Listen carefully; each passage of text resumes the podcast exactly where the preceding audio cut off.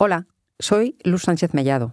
Soy periodista y estoy columnista del país, porque nunca lo he sido ni creo que lo sea para siempre, pero estoy columnista.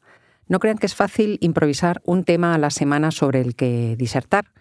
Y esta semana, pues, en vez de irme por los cerros de la política, me he ido por los cerros de mi pueblo. Escribí este artículo que se titula Dios y la carne.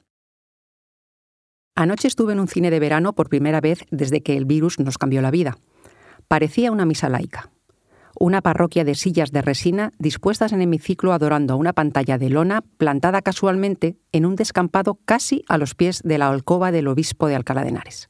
Sí, aquel que dijo en una homilía de Viernes Santo, casi mirando a las cámaras de la televisión pública, que los homosexuales a veces van a bares de hombres y allí encuentran el infierno. Desde entonces, cada vez que paso por su magnífico y arzobispal palacio, me pregunto cómo puede dormir en paz de Dios ese varón supuestamente santo. Si despierto elucubra tales fantasías calenturientas, no me quiero imaginar sus pesadillas. Pero estábamos en el cine, que me condeno yo sola.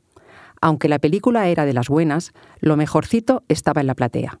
Pandillas de adolescentes con las hormonas al baño María, señoras con las suyas a medio camino entre la lava y las cenizas del volcán Cumbre Vieja, matrimonios de décadas sin siquiera tocarse y parejas novísimas sin quitarse las manos de encima, hombres y mujeres solitarios buscando calor humano para soportar el meteorológico, críos dando por saco, hijos e hijas de vecino, en fin, disfrutando en amor y compañía de un plan sencillo y gratuito después de pasarse el día encerrados en casa o en el curro para sobrevivir a la solanera asesina.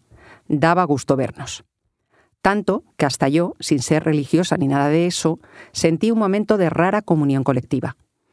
Nunca ha sido una de fiestas multitudinarias, ni de encierros, ni de toros, ni de recorquines de empinar el codo.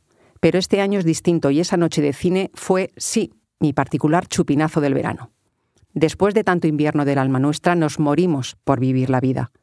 Mientras ahí fuera arrecian vientos reaccionarios y hasta los socios del gobierno se apuñalan a la cara para salvar el culo del cambio de ciclo, un puñado de mortales salimos anoche del paraje público conocido como Huerta del Obispo, en gracia de quien quiera que sea el Dios verdadero, a un mundo que nunca volverá a ser el mismo. En ese solar, por cierto, atronarán este fin de semana los fastos del orgullo LGTBI de mi pueblo. Al pasar bajo el historiado balcón de su residencia, no pude evitar imaginar al reverendísimo pastor, desvelado quizá por el musicón y la sofoquina, fisgando a hurtadillas las ganas de comerse vivas las unas a las otras de sus ovejas descarriadas. Peliculera que es una.